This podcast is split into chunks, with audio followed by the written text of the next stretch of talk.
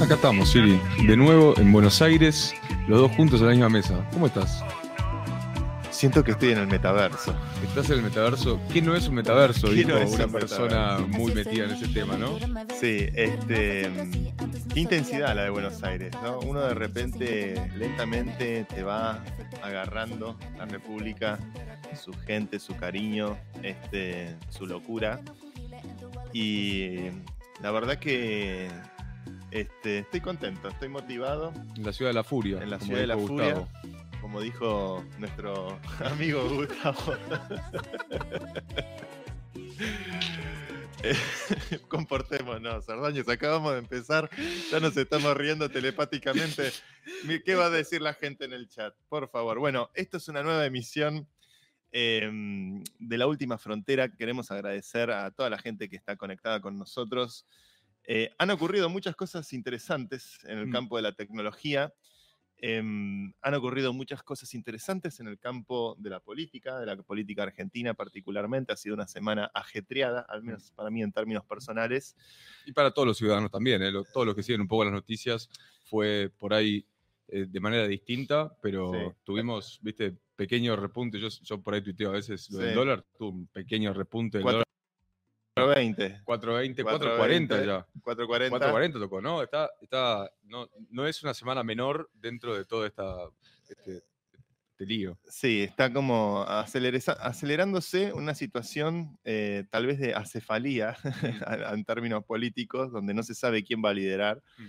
pero que en definitivamente, en definitiva eh, enaltece y hace y ca- recalienta una carrera que, que, bueno, seguramente se irá picando a medida que avance el año. Mm. Lo que sí tenemos un líder mundial, eh, Ahí es va. al que tenemos Comandante Supremo. comandante supremo de la especie civilización humana, el señor Elon Musk. entremos en, ese, en esa compuerta, en, Sí. en la nave espacial. El comandante supremo Elon Musk, eh, hoy el único auténtico eh, líder, el verdadero líder de Occidente, eh, podemos decir que es el hombre que está llevando a nuestra especie a ser una, a ser una especie interplanetaria, que está tomando las riendas eh, de, la, de- de la comunicación digital a través de las redes sociales que estuvo dando nota. Sí. Estuvo dando nota. Estuvo. A ver, hay muchas cosas para contar del comandante supremo Elon Musk.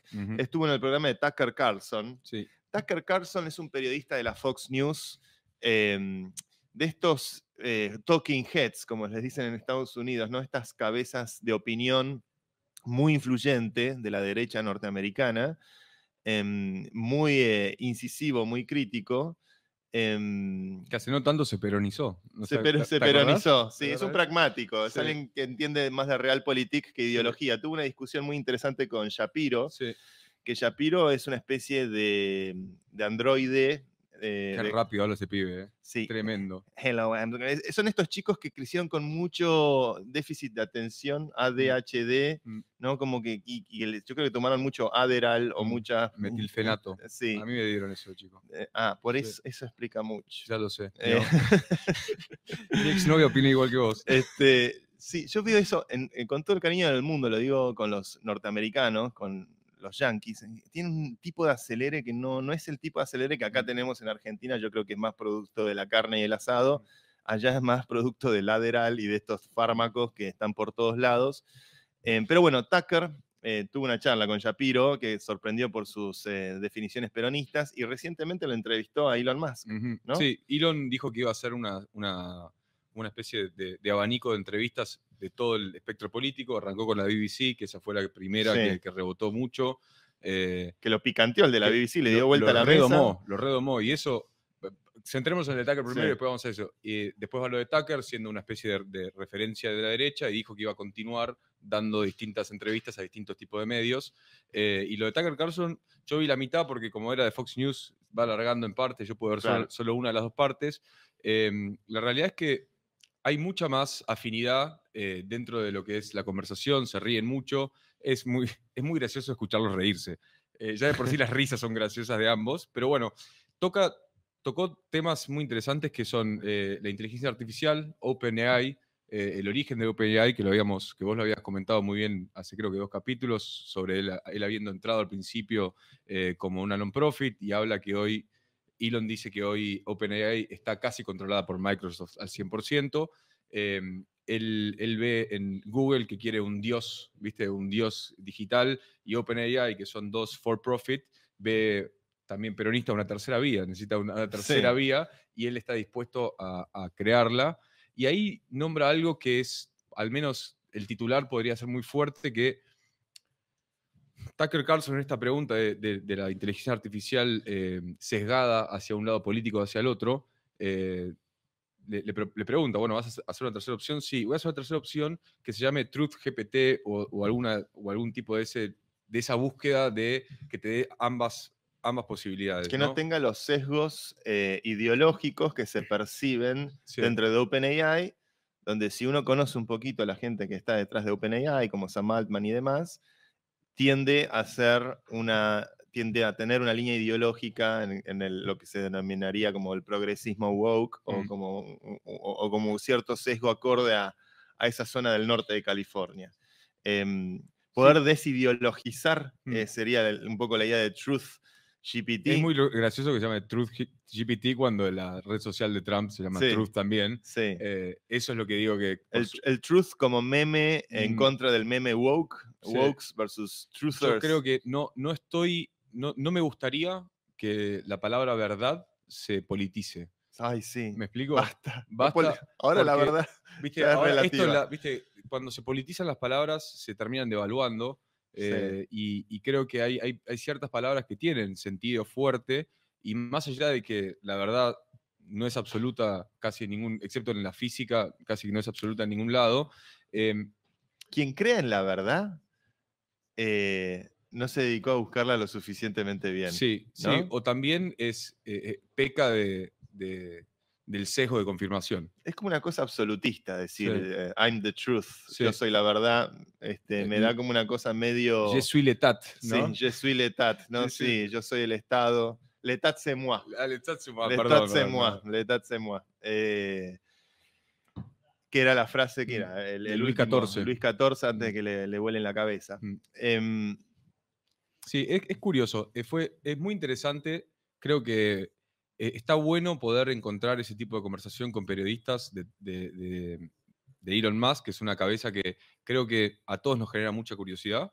Eh, él, se, ha encargado de colocarse en el centro de la tormenta, ¿no? Sí, sí. Y él, y él hace una mención especial dentro de la conversación donde dice que Twitter es el, medio de información más importante hoy. Lo, es. El, lo es, sin duda lo es, pero es interesante que lo recalque y, y en un momento cuando hablan de, los 80, de, los despidos en Twitter, dice que lo, a ver, dice que se podía manejar con muchas menos personas, excepto si vos lo querías armar como una especie de, medio de campaña, ¿viste? de medio de campaña woke. Si lo querías de, policía del pensamiento. Exactamente. Si querías hacer una, glorificación del medio de campaña, ahí sí necesitabas el 80% más.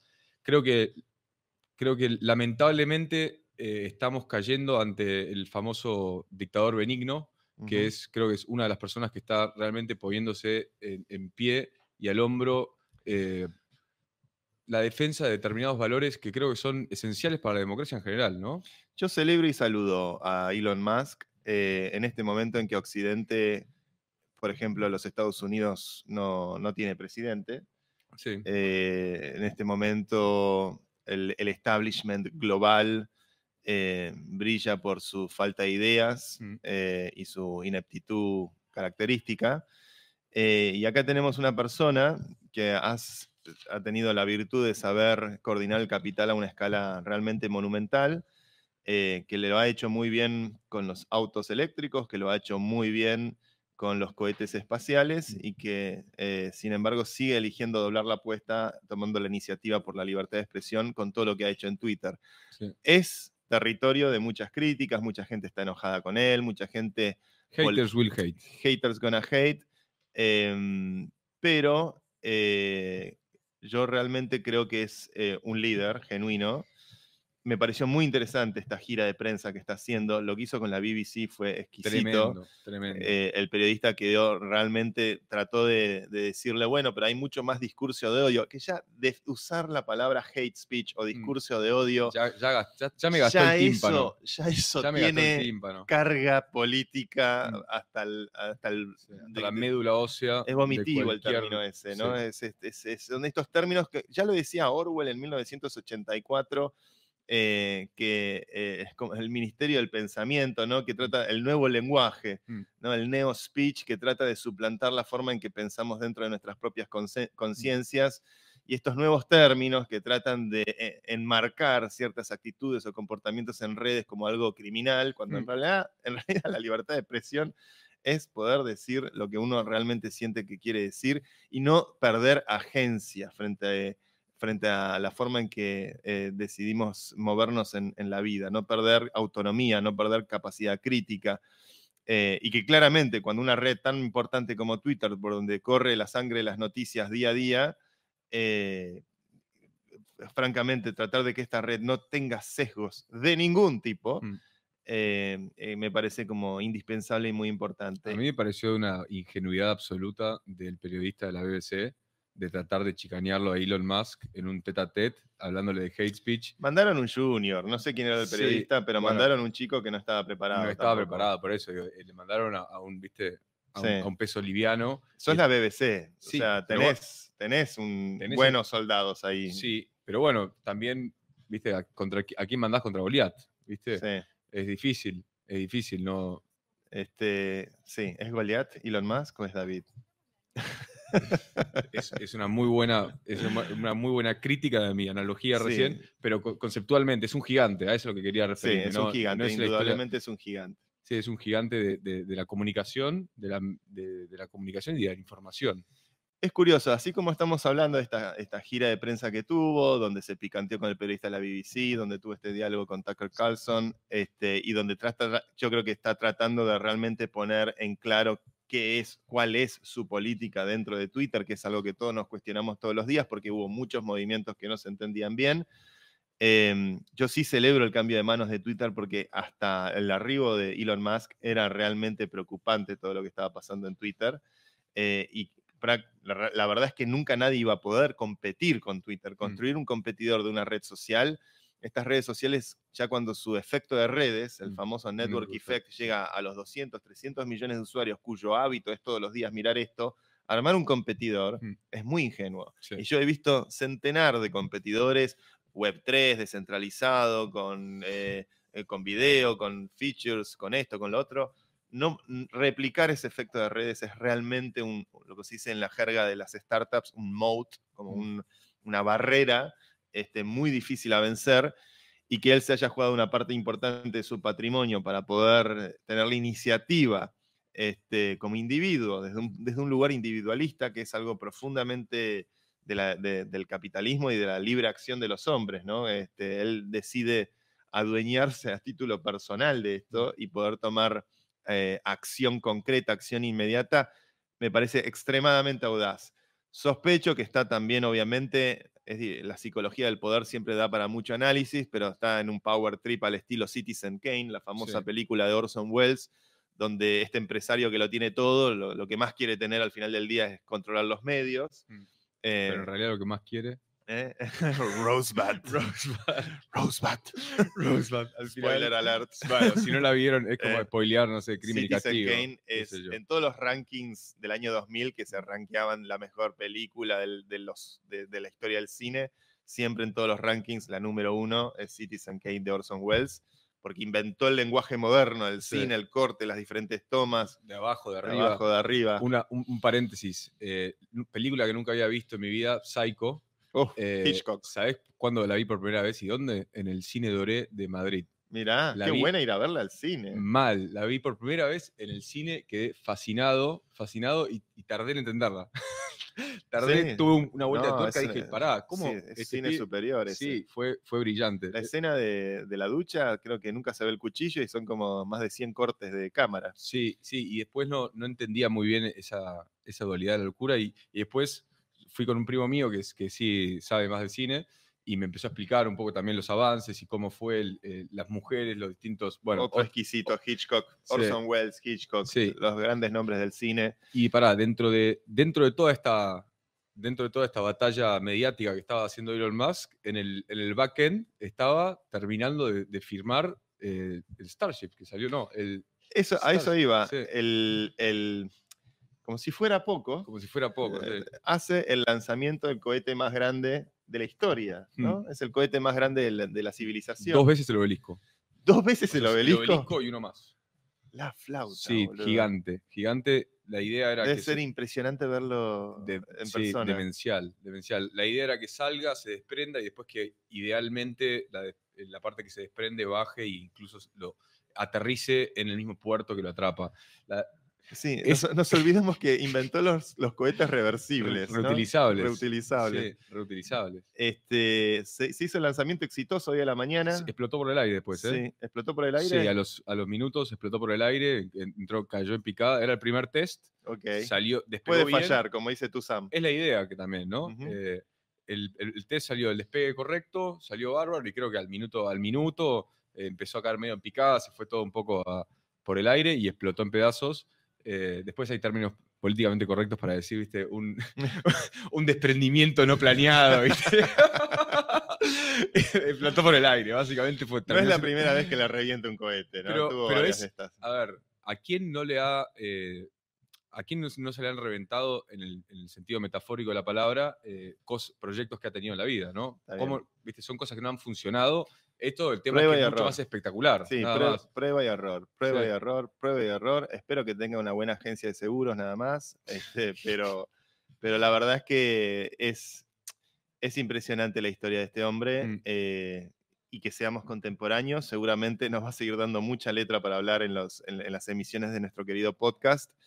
Em, pero sí, eh, el comandante supremo Elon Musk, Sí, líder de Occidente, estamos a verdadero y, auténtico líder de Occidente, estamos a las órdenes. Parte, eh, tendríamos que incluirlo. Bueno, indirectamente, Elon es parte del BRICS. Eh, ah, claro. no lo había pensado.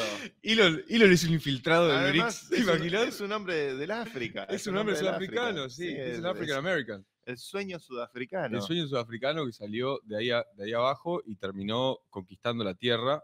Eh, la Tierra no, y está tratando de conquistar Marte. Eso es maravilloso. ¿Sabes, ¿Sabes qué me gustaría eh, que se pueda hacer para poder ir a Marte? Em, me gustaría que podamos empezar a tener metaversos que nos permitan vivir la experiencia o acercarnos a la experiencia que están eh, los robots que viajan por Marte, por ejemplo. Sería interesante, ¿no?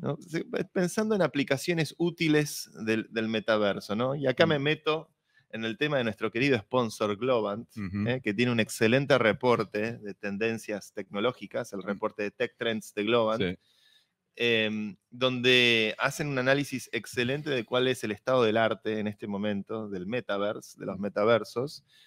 Em, y una de las cuestiones que me parece indispensable pensar en este campo, donde es un campo que se va a chocar con la inteligencia artificial, em, las aplicaciones o los tipos de aplicación que uno construye dentro de un metaverso son experiencias. Mm. Y esas experiencias obviamente eh, requiere de paisajes, de arquitectura, de lugares, de situaciones, pero también requiere de personajes, de, de personajes artificiales, de, de NPCs. NPCs, non-player characters, que se los puede entrenar.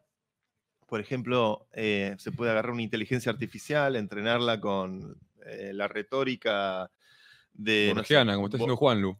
como, como está haciendo nuestro amigo Juan Aedo, la retórica borgiana, y te encontrás a Borges y de repente te sentás a tener una conversación plácida con Borges dentro del metaverse, o eh, de repente podés, no sé, yo imagino que los primeros cohetes que van a llegar a Marte y que van a poner robots, ¿no? que ya tenemos algunos robots recolectando un poquito de arena, sacando muestras y demás, pero que podamos desde nuestros hogares con un dispositivo de realidad virtual de repente tener, este, estaría muy bueno como tener un feed que te permite estar ahí adentro y mirar 360 y que todos vayamos a Marte, ¿no? Como Mirá, que hay- todos podamos estar ahí. Hay unos chicos acá en Argentina que me, me junté con ellos hace poco que están desarrollando un hyper reality eh, metaverse eh, y te hacen tipo, perdón, metaverso en hiperrealidad que en realidad te hacen metaverse as a service, entonces te dan la base de, programación para que vos puedas construir ya en, tu lugar lo que vos quieras y eso lo podés aplicar a eh, exposiciones de autos, a supermercados, a góndolas, o sea, y, realmente podés empezar a jugar con el posicionamiento de las cosas. Hay, o sea, hay una exploración dentro, de, dentro del, de la aplicación comercial del concepto de metaverso barra realidad virtual. Creo que eso es una cosa que se va a terminar de definir en el futuro eh, bien cuál es, qué es qué, ¿no? Porque hay un poco, hay temas de definiciones, creo que dentro de estos avances de la tecnología que el tiempo se lo van a dar naturalmente. Quiero recomendar a nuestros queridos oyentes, ¿eh? a nuestros, eh, creo que ya somos, tenemos 50.000 descargas todos los meses en Spotify. Venimos con un promedio genial, la verdad que estamos muy contentos con, con nuestra querida audiencia y todos los que se conectan en vivo para vernos a través de YouTube y a través de las diferentes redes que fue un éxito enorme la entrevista que hicimos con Pat Pomies. Qué genial. ¿eh? La COO de, de, Globant. Recomiendo mucho que escuchen ese mm. capítulo, esa entrevista, porque estamos hablando de una mujer que lideró la tecnología argentina tanto en el ámbito público como ahora actualmente en el ámbito privado con Globant. El sueño argentino. El verdadero sueño argentino. El verdadero sueño argentino, de un pueblo a, liderar mundialmente una industria. Es tremendo. Sí, a liderar mundialmente. Eh, es, es, impresionante el recorrido que ella hizo como, como eh, referente tecnológica, habiendo estudiado sociología en, la Universidad de Sociales en Puan, que es una mm. universidad que, de la cual uno no esperaría que venga el futuro de la tecnología. El futuro de la tecnología. es que, pará, y esto, esto es una cosa para, pensar, ¿no?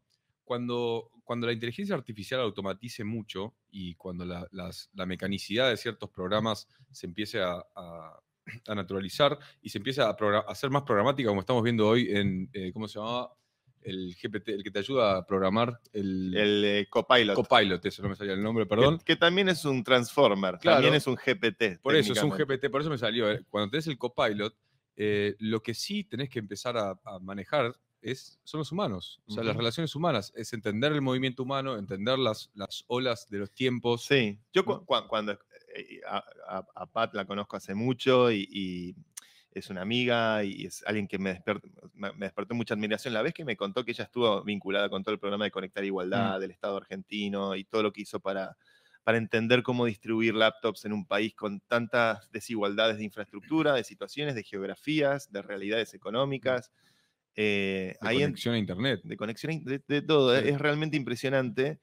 Este, y cuando ella me cuenta cómo hizo ese paso de Puan, de la Universidad de Sociales, a, ese desafío, es muy natural también. Este, mm. De hecho, es, eh, tiene todo el sentido del mundo el recorrido que hizo y tiene todo el sentido del mundo que después haya terminado en Globant negociando con la FIFA ser sponsor del campeonato mundial más espectacular de todos los tiempos. Como mejor no podría haber salido.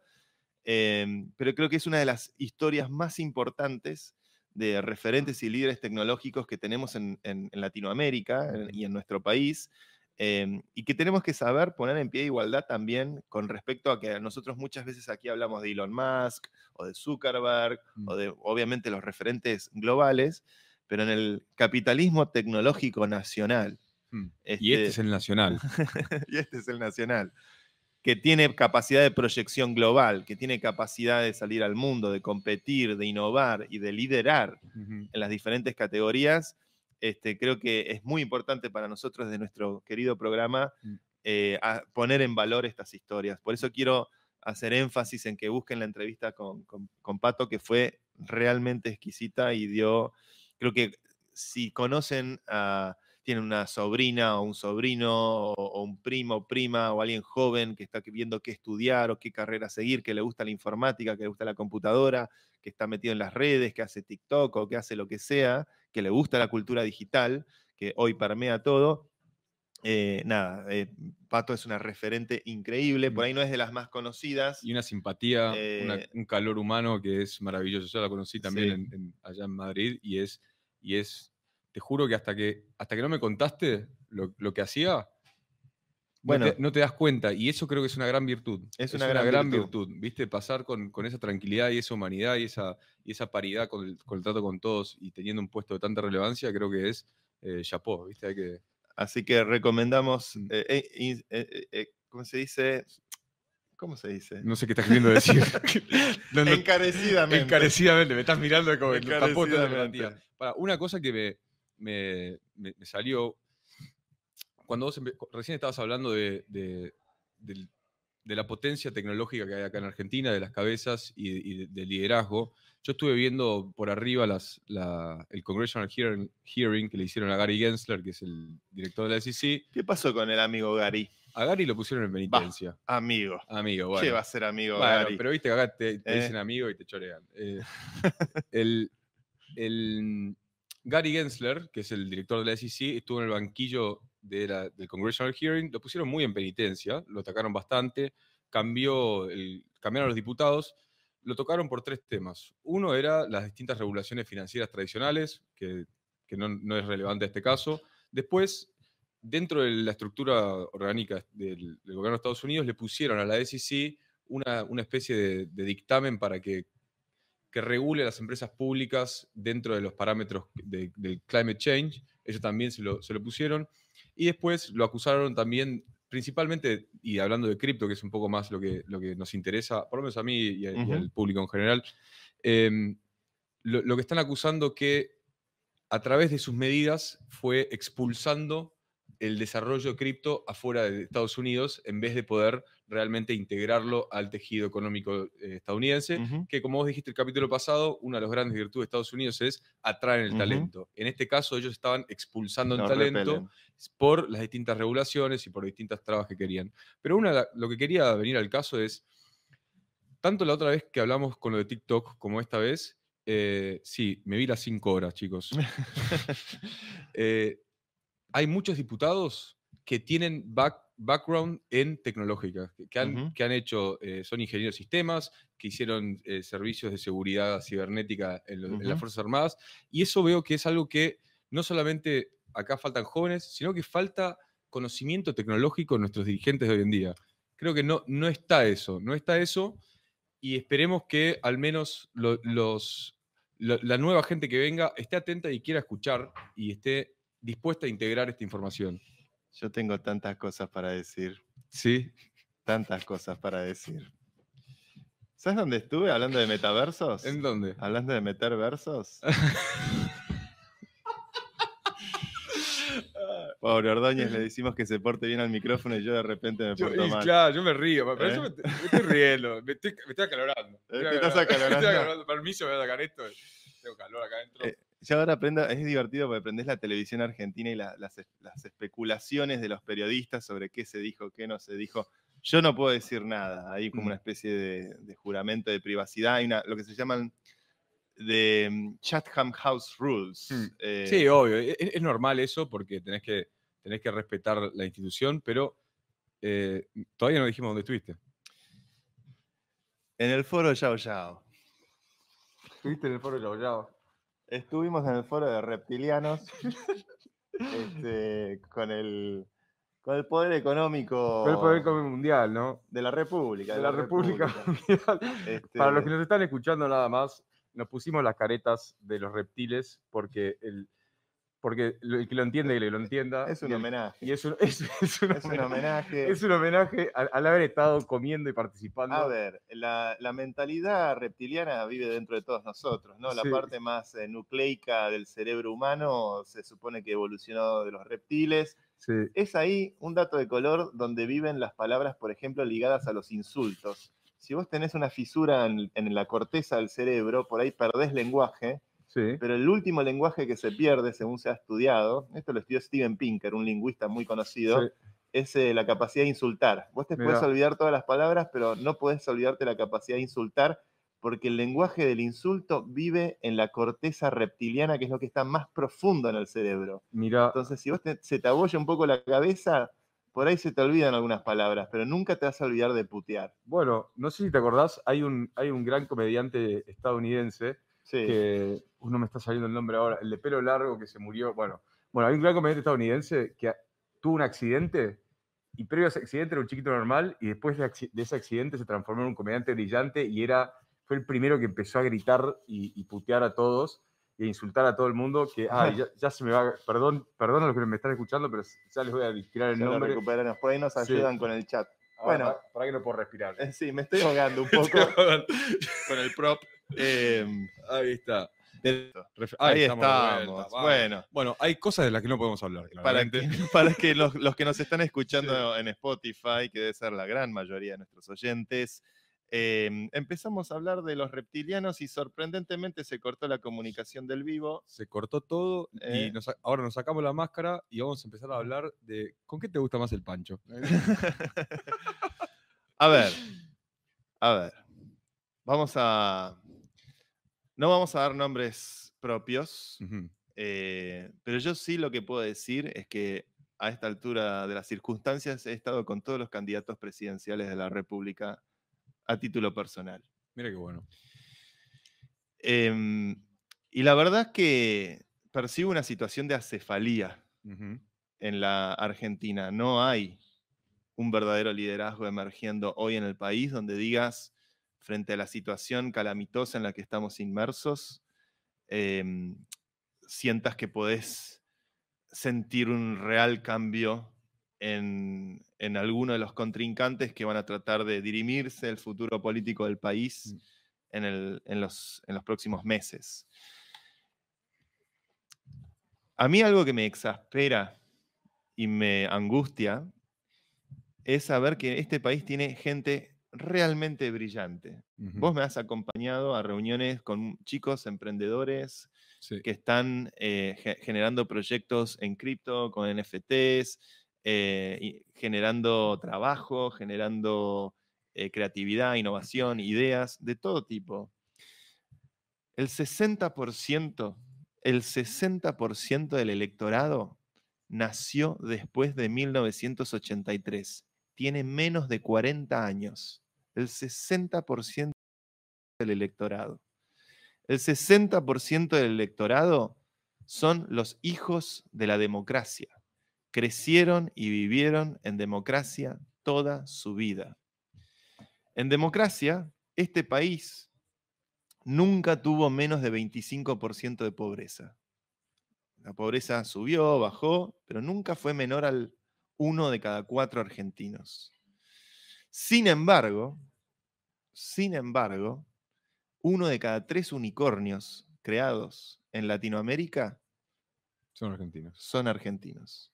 Es decir, tenemos capacidad Mm. de generar riqueza, tenemos capacidad de innovar y competir globalmente. ¿Qué sucede en este país? Que no podemos realmente coordinar esa capacidad de generar capital, de generar valor y resolver los dramas sociales que tenemos, donde mucho de nuestro talento, por la absoluta ineptitud y mediocridad de la clase política argentina contemporánea, se termina yendo. Mm. Talento de calibre global, Mm.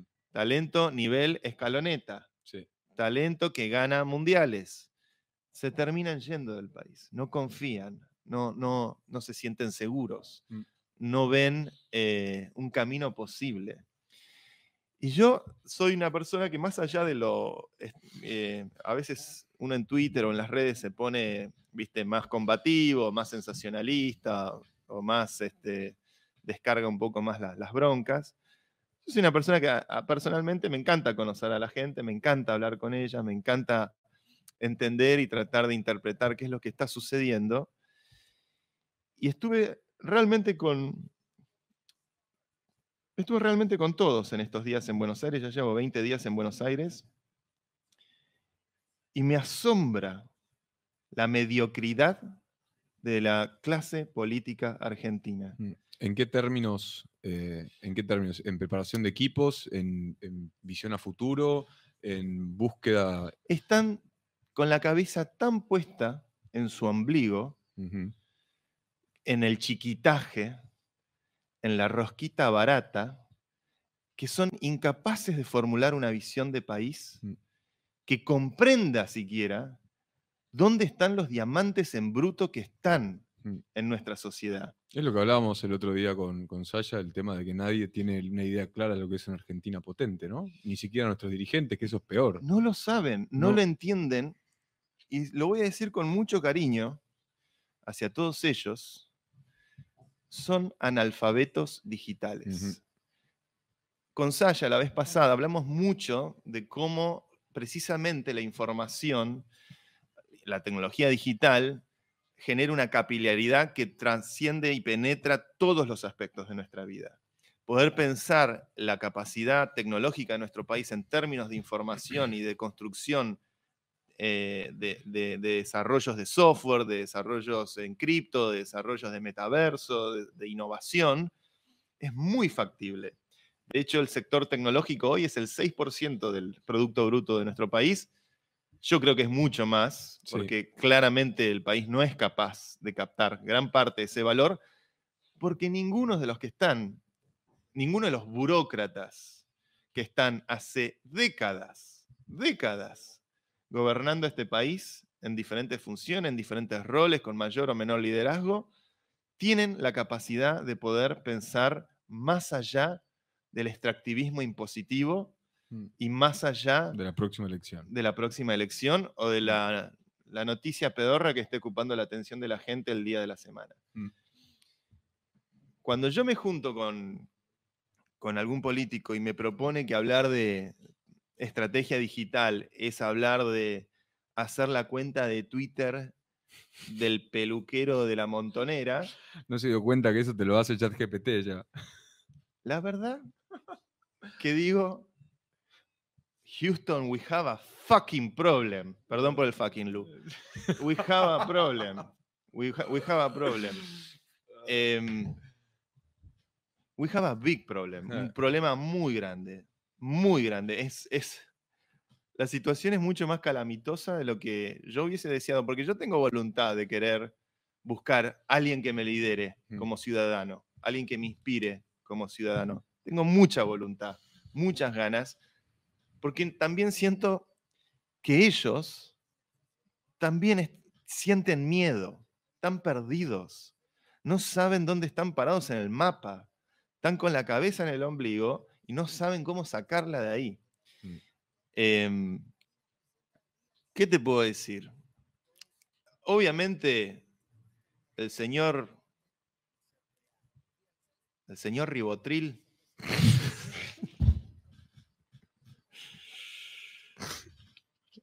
a mí me decepcionó bastante.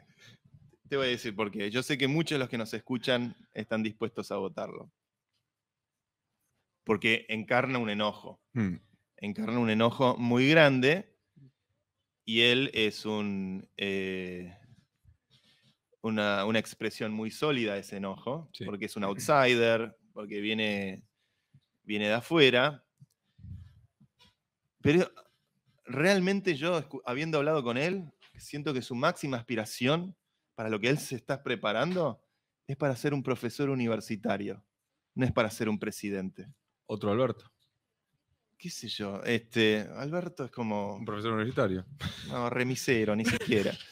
Este, y la verdad que no lo podés correr, o sea, realmente tiene un manejo de temas Mm. que se limita a uno o dos cosas, dolarización Mm. y eh, dinamitar el Banco Central. Poniéndome en abogado del diablo, acá solamente Sí. para nutrir la conversación. Venga, eh, dentro de hoy, los perfiles que están jugando eh, por ese sillón, es el único que está dando definiciones claras sobre una idea. Entonces, no, no estoy defendiéndolo, ¿eh? simplemente estoy. hold your horses. Sí, Tiene una sola idea, que está bien. sí, es el único que la dice. Después, Ey, está qué bien. sé yo. Está bien. Tiene una sola idea. Hmm. Puede ser un buen ministro Sí, de economía, porque tiene solamente ideas para eso. Hmm.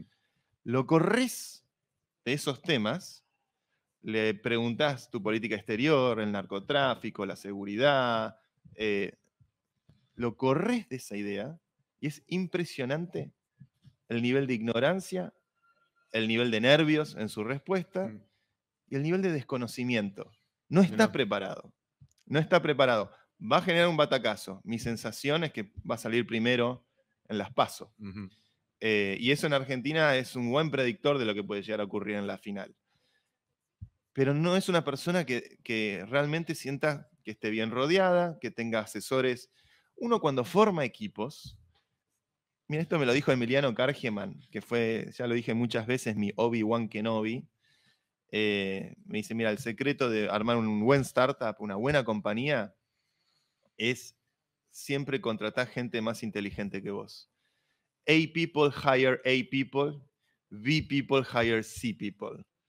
Eh, la gente del nivel A contrata gente nivel A, la gente nivel B contrata gente nivel C. Hmm.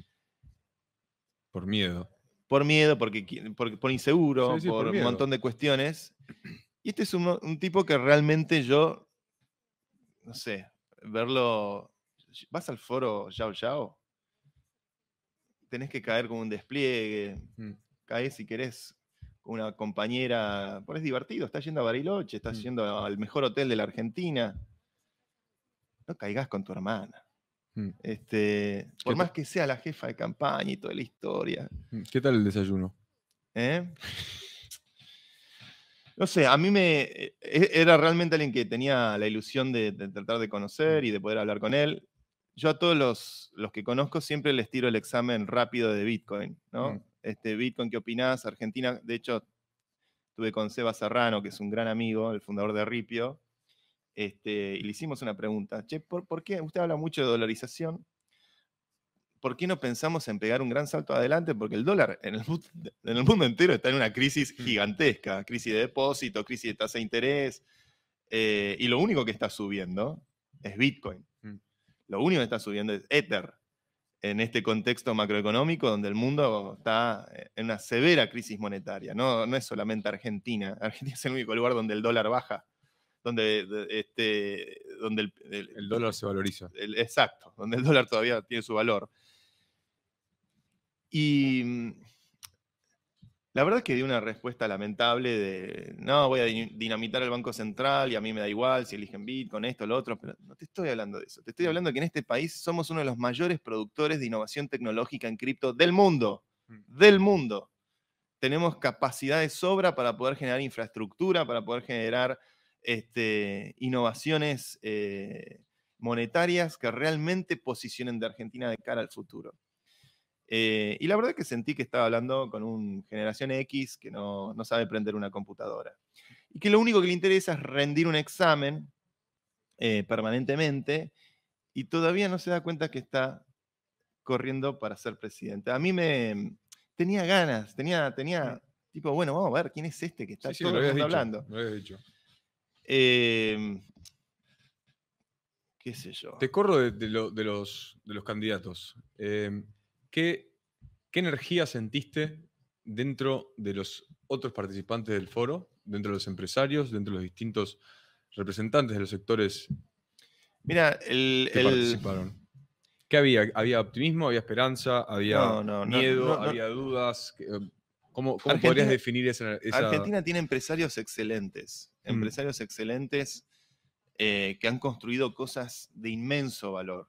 Eh, el mundo del software eh, ni hablar, ¿no? Mercado Libre, Globant, eh, los unicornios argentinos este, realmente tiene en su liderazgo gente extremadamente competente, brillante y de la cual uno ahí sí dice, este, me llama a silencio y trato de hacerle todas las preguntas posibles porque es un verdadero lujo poder estar hablando con alguno de estos referentes, eh, que estaban todos allí uno quisiera poder ver lo mismo en la plana política.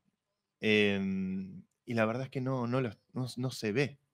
No se ve eso, porque probablemente la política genera rechazo mm. a querer involucrarse con eso.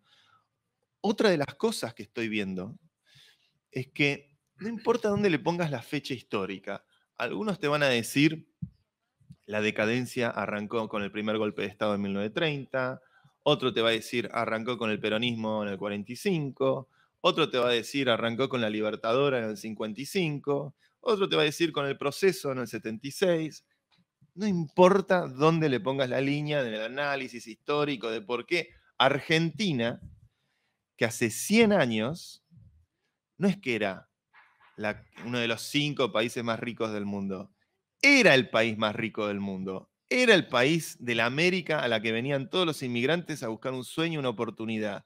Agarrá cualquier publicación, cualquier revista, la revista Caras y Caretas del centenario de la Argentina de 1910, donde se estaba construyendo el mito nacional, los, los próceres y todo lo que después fuimos educados, cada uno de nosotros a lo largo de nuestra vida, y era un país que miraba al futuro con un optimismo y con una esperanza y con una capacidad de, de generar riqueza inusitada. La moneda argentina, en la, en la, embajada argentina durante los años de la Segunda Guerra Mundial, era una moneda fuerte en donde los ingleses se abarrotaban para poder eh, dejar sus libras esterlinas a cambio del peso argentino.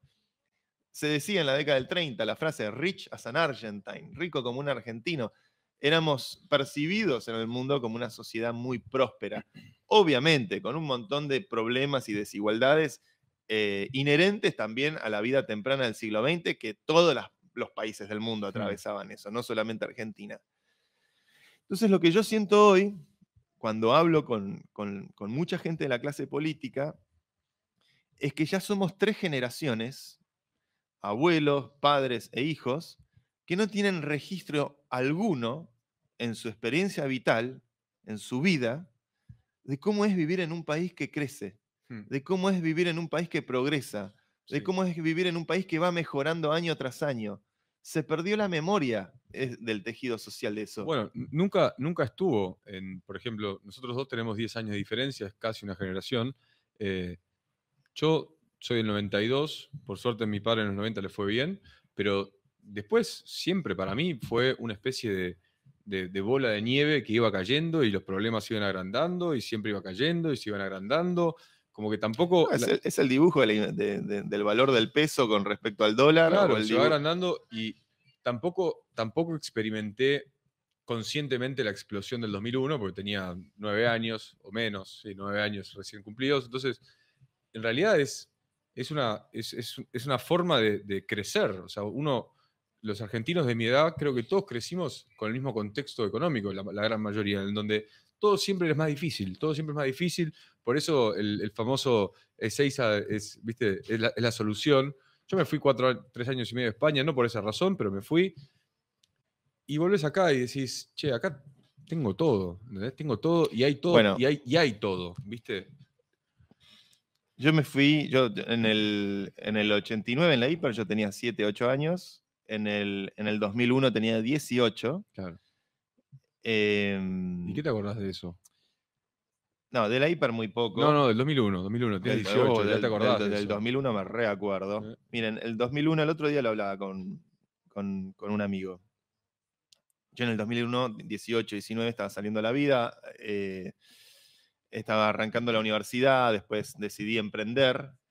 Eh, siempre me acuerdo cuando yo estaba armando mi primer emprendimiento, a mis 18 años, que era esta empresita donde hicimos el fútbol deluxe, que quería contratar tres o cuatro programadores, había levantado 10 mil dólares de inversión. Era un montón de guita. Para mí era un, este, en ese momento, viste, bueno, con esto voy a hacer un videojuego. Este, con, con, Guillermo Girard, que era un chico de 30, 32 años, yo tenía 18. Él había leído una nota en el diario este, sobre jóvenes argentinos que querían hacer videojuegos. Yo había aparecido en esa nota, me, escribe un correo electrónico, me dice, quiero invertir en tu juego. Hice mi primer acuerdo con él, fue mi primer inversor capitalista, este, y me puse ese dinero, que era mucho para mí. Yo totalmente inexperto, pero con la decisión de que, bueno, no iba a ser la universidad, pero mi universidad iba a ser producir este videojuego. Mm. Y me acuerdo de hacer entrevistas de trabajo. Eh, que en esa época me acuerdo que lo citaba en un local de comida rápida, y mm, siempre se me quedó muy grabada la entrevista que hice con alguien, no recuerdo su nombre en este momento, pero que era una persona de 40 años, que tenía dos hijos y que estaba desesperada por el trabajo. Mm. Este, me acuerdo que la típica pregunta, bueno, ¿cuánto querés ganar? Este, y recuerdo que me dijo yo por 400 pesos, que en ese momento era plata, 400 pesos, por 400 pesos trabajo feliz. Este, y me pareció la desesperación de la, cara de ese hombre, siempre me quedó muy grabada. Yo tal vez en mi inconsciencia de niño, porque a los 18 sos un niño, no, no, no, no, no estaba realmente eh, tan empapado tal vez de, lo difícil que era la situación para la gran mayoría de la gente. Pero me acuerdo que esa entrevista, que al día de hoy, más de 20 años después me, me la acuerdo, mostraba que, bueno, era una situación extremadamente crítica y desesperante. desesperante. Hoy estamos en un punto donde es como si, si es como que nadie tiene la capacidad de poder pensar más allá de, del chiquitaje y de la rosquita y de, y de los votos y de la elección y de, esta especie de reality show que es la política, eh, y, y, no se puede formular esa visión de país. Y es como, percibo que hay como una pérdida de memoria cuando hablo con mi familia o cuando hay, hablo con amigos o cuando hay un pesimismo tan generalizado, tan grande, que claro, uno, que yo vengo de nueve años de vivir afuera, He vivido en San Francisco, en, Nueva York y los últimos cuatro años en Madrid. En lugares donde hay, también tienen sus problemas, no vamos a pretender que San Francisco tiene unos problemas de, cada vez más, de violencia y de yonkis y de una situación bastante muy, muy terrible de ver eh, en una sociedad tan rica. Eh, Madrid es un lugar fantástico, realmente acogedor para todos los argentinos, en el sentido de que se vive muy bien, es muy segura, tiene una cultura latina muy parecidas a nosotros, pero hay confort, mm. hay mucho confort. Eh, la gente está cómoda con su puesto de trabajo. Eh, no es fácil encontrar trabajo en Madrid. Eh, no, no, es algo que, se, hay una tasa del 18-20% de desempleo, pero el estado de bienestar, los hospitales públicos, la seguridad, todo eso en la ecuación da muy bien. Y es una sociedad de confort donde nadie toma grandes riesgos. Argentina, en Argentina no hay confort, hay hambre. Mm. Y el hambre tiene un costado desesperante, donde que lo, se percibe y lo palpamos y lo vemos, pero que también esa necesidad genera una pujanza y, unas ganas de, de, innovar, de emprender, de pensar. Hay una capacidad que la ves en todos lados también. La, necesidad es el combustible esencial de la voluntad. Y, y, eso, a mí, esa parte de acá me inspira mucho. Mm. Pero esa parte está escondida en los jóvenes, está escondida en una nueva generación, que es la generación dominante, es la generación que va a determinar quién va a ser el próximo presidente. Yo cada vez que me encuentro con algún amigo que tiene 20, 22, el otro día con Valen, que le mandamos un saludo, y, y a Juanpi, que tienen también 23, 24 años, este, les digo, ustedes, ustedes están determinando quién va a ser el próximo presidente. Pues el factor determinante es el señor Ribotril. Este, entonces, cuando uno conoce a los jóvenes, cuando uno genuinamente se siente y los escucha y sabe cómo están pensando, cómo están hablando, cómo miran este, a la tecnología, cómo la interpretan de forma nativa, cómo naturalmente se les ocurren ideas y formas de usarla que a los que tenemos hijos o a los que tenemos, ya estamos más grandes y estamos con la cabeza más ocupada en otras cosas, este, la verdad es que tenemos que sentarnos y aprender de los jóvenes. Los jóvenes son los verdaderos maestros. Eso es algo que predica mucho el Papa Francisco, que hizo esto hace poco con Disney, donde se juntó con muchos chicos de diferentes orígenes, con diferentes historias, con diferentes miradas del mundo. Eh, y Francisco, desde que antes que fuera Francisco, incluso cuando era Bergoglio, siempre fue alguien que dijo, no perdamos el tiempo con los viejos, que ya están rotos, que ya están corrompidos, que ya están en, su, propio, mambo. Saltémonos una generación y empoderemos a los jóvenes, empoderemos a las nuevas generaciones. Eh, y la verdad es que siento, cuando yo miro las candidaturas y cuando miro los, referentes políticos, em, me asusta el poco conocimiento que tienen de los jóvenes quienes son hoy la gran mayoría de los electores en una elección. ¿A quién mm. le están hablando? ¿A quién le están hablando? ¿A qué sociedad le están hablando? ¿Le están hablando a mi madre o a nuestros abuelos? Pero no le están a sus pares coetáneos, ¿no? Se están hablando a sí mismos. Mm.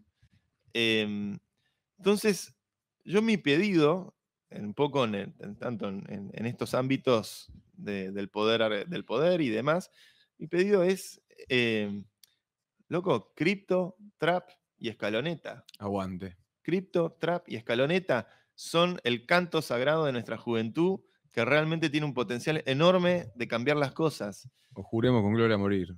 O juremos con gloria a morir, que es la frase más linda. La más linda, creo. Mucho más linda de la marsellesa. Sí, aparte de la marsellesa, segundo. Segundos.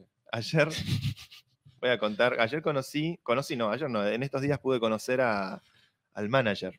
Ah, ¿en serio? Sí, a Federico Lauría, que le mando un saludo, uno de los grandes empresarios argentinos, que es el chico que, bueno, el chico, es un empresario hace 20 años que hace esto, pero que representa a Bizarrap, a, al Duki, a Lali. Mirá. Eh, básicamente representa el soft power argentino. Ese, nos contó los pormenores de cómo hicieron para que Bizarrap termine con Shakira y Jimmy Fallon, que de hecho a Shakira le prestaron el lugar. El lugar era para Bizarrap, no era para Shakira. Una cosa que se me ocurrió como las ideas que aparecen de esa fuente inagotable. eh, yo cuando, cuando arrancó lo de Shakira Bizarrap, yo dije, che, Bizarrap, Bizarrap, Bizarrap, aguanta Argentina. Pero después vi un video de, de Shakira, Alejandro Sanz, Hips Don't Lie, no sé qué, y me di cuenta, tipo, lo grosso de la, de, de la piba esa. ¿De Shakira? Sí, sí, sí. O sea, recién ahora te das cuenta. me cayó la ficha, no es, que, me- no es que me di cuenta ahora, no, no, me di cuenta, pero me cayó la ficha. Como que había quedado medio en 15 el olvido post 2010, Sí. había quedado medio desaparecida, como se había medio No, y de repente volví, volví a la conciencia de tipo, ah, esta mina fue, fue muy importante. Es, es, ¿Es? Eh, Sí, es. ¿Sí? O sea, fue en ese momento, ¿dónde- digo, ¿En qué en eso- planeta estás, boludo? En ese momento, tipo, no sé. bueno. Eh, es, es Madonna, o sea, es hace muchos años que lo es. Este, pero bueno, este, nosotros estamos generando, no sé, eh, Nicky Nicole, Hmm. ¿no? Este, Lali, Lali Espósito, todo el cuento de cómo Lali llegó a cantar Tini. en la final del Mundial, Tini. Mm. Este, em, esta nueva generación, estos nuevos talentos, que en España caminás por cualquier bar, por cualquier discoteca, y es la música que suena, Sí. es nuestra música. Em, de repente decís, ¿cómo puede ser este desfasaje de este, e- este- estos diamantes en bruto que están en nuestra sociedad, que generan este, una revolución cultural, que generan una revolución tecnológica y que generan una revolución del orden nacional, que es lo que implica ganar un mundial, porque eh, es algo que pone, coloca a la Argentina en la cima del mundo y hace que realmente no, no- nos centre en la conversación de muchísima gente. ¿Cómo puede ser que, no, que eso no esté representado de ninguna manera en, en- en la política y en, en- los nuevos liderazgos, que no emerjan, que no se le dé lugar a nuevos liderazgos Mm. en la política? Em, ¿Qué más te puedo decir sin decir nada? Em, ¿Qué tal Bariloche? Vamos a algo más, más mundano. ¿Tuviste, pudiste, ¿Tuviste recorrerlo? ¿Hace cuántos años no ibas? Hace, creo que no iba. Mirá, la última vez que yo había estado, eh, antes de irme a vivir a San Francisco hace nueve años, había estado en el sur, había estado en, en Bariloche, este, y me encantó volver después de nueve años. Es descomunal, qué lindo Sí, que es. es maravilloso. como Y en emocionante. verano. Bueno, ahora no, es- no está, no está de cualquier- otoño, pero. Cualquier época del año, los paisajes son Mm. como enloquecedores. Este, la verdad que es un país maravilloso, maravilloso. Y, mm, y después, bueno, em, habrá que entender, Te noto medio emocionado. sí, estoy bastante Te emocionado. noto, te noto un poco emocionado, muchas- sí. son muchas sensaciones muy fuertes. Sí, Bueno, mientras Em, tanto, eh, interrumpo ahí para, sí. para tirar un chivito. Ayúdame un poco. Sí, sí, sí, ya, te- ya, ya vi, ya vi la pausa. Eh, tiro- voy a tirar un chivo. Muchas gracias a los que nos están viendo, los chicos del chat. Em, el viernes 28 cambiamos de fecha. Cambiamos de fecha. El, inicialmente, el capítulo pasado dijimos que iba a ser el jueves 27. eh, por cuestiones de, de diversión lo vamos a hacer un viernes.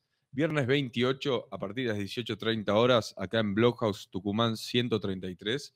Vamos a hacer el evento en donde vamos a cruzar, vamos a festejar los dos años de Proof of Humanity. Vamos a juntar a, nuestros oyentes de la última frontera. Ese mismo día también vamos a, vamos a grabar con los chicos de Círculo Vicioso, que van a invitar a, sus, a su comunidad también. Eh, vamos a sacar entradas, porque el lugar es, es espacioso, pero queremos ser ordenados. Vamos a sacar entradas. El link va a estar, eh, lo, lo van a subir Lu y Lu, Lu lo va a subir después a nuestras redes. Inicialmente vamos a tirar 30 entraditas, esas primeras 30 entraditas, después vamos a ver de qué manera eh, sorteamos algo entre ellos primeros, como para generar eh, un, un poquito de, de alegría a las personas que, a las primeras que, que se vayan anotando. El martes que viene vamos a sacar una tanda más de entradas. La idea es que podamos estar todos. em, y eso va a ser el viernes 28. Viernes 28 de abril, Proof of Humanity, La Última Frontera y Círculo, Vicioso. Y ahí, chicos, parte, hilándolo un poco con lo que dice Santiago, em, creo que creo que la mayoría de nuestros oyentes son personas que están interesadas y o ya trabajando en, proyectos, en empresas, en startups, dentro del sector. Y, todo este mensaje de Santiago, que también lo venimos pensando hace tiempo, es, es algo que tenemos que hacer entre todos. Entonces, juntémonos, que estos debates salgan, pensémoslos, veamos de qué manera podemos encontrarnos en, puntos en común, tanto en cosas que no queremos como en cosas que sí queremos. Eh, pero encontremos puntos en común en esta dirección, aprovechemos el espacio de Blockhouse que tenemos acá para juntarnos, para empezar a, tener estas conversaciones y dentro de todos los ámbitos, dentro del ámbito del arte digital, dentro del ámbito musical, dentro del ámbito económico, político, no tiene que necesariamente ser, porque miren el ejemplo que dio Santi del soft power, Bizarrap, Lali, Tini, son todos representantes de la potencia que tiene este país a nivel creativo. Después tenés la creatividad empresarial de, los grandes líderes como Mercado Libre, como Globant. O sea, tenemos mucha materia gris no, no, pensamos que el otro, no pensemos que el otro es el que tiene que hacerse cargo o el que se tiene que empezar a construir. Empecemos a construir nosotros desde la presencialidad, que los que ya nos escuchan, soy un pesado con esto, pero desde la presencialidad empecemos a hablarlo mientras nos tomamos una cervecita y nos divertimos. Sí, seguramente todo lo que no pueda decir al aire lo diré fuera del aire. Opa, bueno. bueno, con eso, con eso pasamos a agradecer a Mercado Shops y... Sí, eh, quiero agradecer a nuestros queridos eh, auspiciantes Mercado Shops que hace de lo complicado algo fácil. La plataforma que permite comerciar a través de Internet, que van a tener toda la infraestructura de Mercado Libre, Mercado Pago, Mercado Envío, Mercado Crédito. Si quieren vender sus productos a través de Internet, súmense a la plataforma de Mercado Pago y a Globant, ¿eh? que ya hemos recomendado la entrevista con, con Pato. Este, estaremos haciendo más entrevistas eh, interesantes sobre inteligencia artificial muy pronto. Mm. Globant, una de las grandes empresas argentinas de tecnología que tiene presencia en más de 24 países eh, y que realmente eh, generan tecnología de punta para el mundo entero. Estamos ya llegando al cierre de este programa. Mm. Eh, yo tengo que ser muy cuidado con mis palabras en este momento. Antes de que cierres, también queremos agradecer a los chicos de Tuvalu TV. Sí, señor. Que nos han que tenemos acá el espacio, que es una maravilla. Nos están bancando. Nos están bancando fuerte. fuerte. Acá, gracias. Eh, de vuelta, Tualo TV, Bloghouse, muchas gracias. Y ahora. Yo lo que les quiero decir a todos los que nos están escuchando y a todos los que nos están eh, eh, mirando o, a quienes les está llegando este mensaje, al menos a mí lo que me pasa en términos personales después de muchos años de vivir afuera es que, como decía el Diego, uno se puede ir de Argentina, pero Argentina no se va de uno. Y al final del día, eh, más allá de lo bello de la gente española o la, gente cosmopolita en los Estados Unidos que uno ha podido conocer a lo largo de los años, uno no deja de querer elegir y estar y acompañarse por argentinos. Es lo que a mí me ha pasado eh, históricamente en, en, mis residencias en diferentes lugares del mundo, donde al final las familias o los amigos o la compañía este, termina siendo este grupo de gente loca, delirante, divertida, con creatividad, con pensamiento lateral, emprendedora, hacedora, em, honesta, dedicada, trabajadora. Dejémonos de mentirnos a nosotros mismos que somos todos malos y que somos todos chantas. No es verdad eso, no es así. Somos realmente, como dice un amigo mío, Argentina no es un país, Argentina es una civilización. Eh, que hoy eh, estuve con este amigo en el foro y me lo explicó un poco más y me dice, vos fíjate que, no sé, hace, antes, hace 100 años, este, en, las, en los países como México, como Colombia y demás, em, siempre se miraba mucho a España, pero Argentina no miraba a España. Argentina trataba de construir una identidad propia. Mm. Y eso hizo que seamos el, crisol de razas y de inmigrantes que fuimos a principios del siglo XX, que competía con los Estados Unidos y le ganaba. Después, bueno, ocurrió la Segunda Guerra Mundial y los mercados europeos quedaron para los del norte en vez de para los del sur. Y nosotros quedamos acá este, en una situación un poco más complicada, quizás por estar lejos de todo el planeta. Pero hoy las distancias geográficas no existen más. Hoy la capacidad tecnológica ha realmente achicado el planeta. Y em, hubo en una de las conversaciones que presencié de vuelta, no puedo dar nombres, hubo alguien que dijo, haciendo una pregunta, ¿no? Mire, este, es- yo a veces tengo ganas en las redes sociales de decir que apoyo a uno o apoyo al otro, comprometerme un poco y decir quiero ir por acá, quiero ir por allá, pero después me matan y, me putean en el trabajo y me dicen esto, y entonces digo, no, mejor no tuiteo, no comparto, no digo nada. Y del otro lado responden, bueno, pero si a vos te da miedo, ¿qué le queda al que no tiene nada? ¿Qué le queda al que ya perdió toda esperanza? Entonces, ¿qué es liderar? ¿Qué es liderar? Bueno, liderar es comprometerse. Liderar es eh, realmente decir, bueno, voy a afrontar ese miedo, me voy a meter y, y- y- y voy a ir más allá de las consecuencias a tratar de genuinamente tratar de torcer o de cambiar o de modificar o de aportar algo. Y yo todavía no estoy en condiciones de decir nada, pero lo único que te voy a decir es que me voy a meter. Arranca la sirineta. Lo dejamos ahí.